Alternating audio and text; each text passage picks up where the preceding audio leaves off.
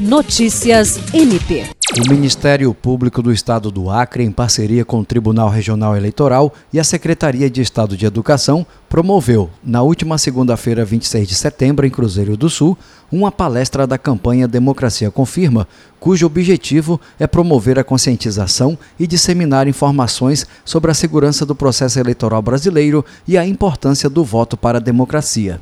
A palestra foi realizada no Teatro dos Nauas e contou com a participação de mais de 300 alunos das escolas Valério Caldas e Dom Henrique Ruth, com idade a partir de 16 anos e aptos a votar. O promotor de justiça Iverson Bueno ministrou a palestra, que teve também a participação do juiz de direito Marlon Martins Machado e do ator William Silva, que realizou uma apresentação teatral sobre a segurança das urnas e do processo eleitoral. Jean Oliveira, para a Agência de Notícias do Ministério Público do Estado do Acre.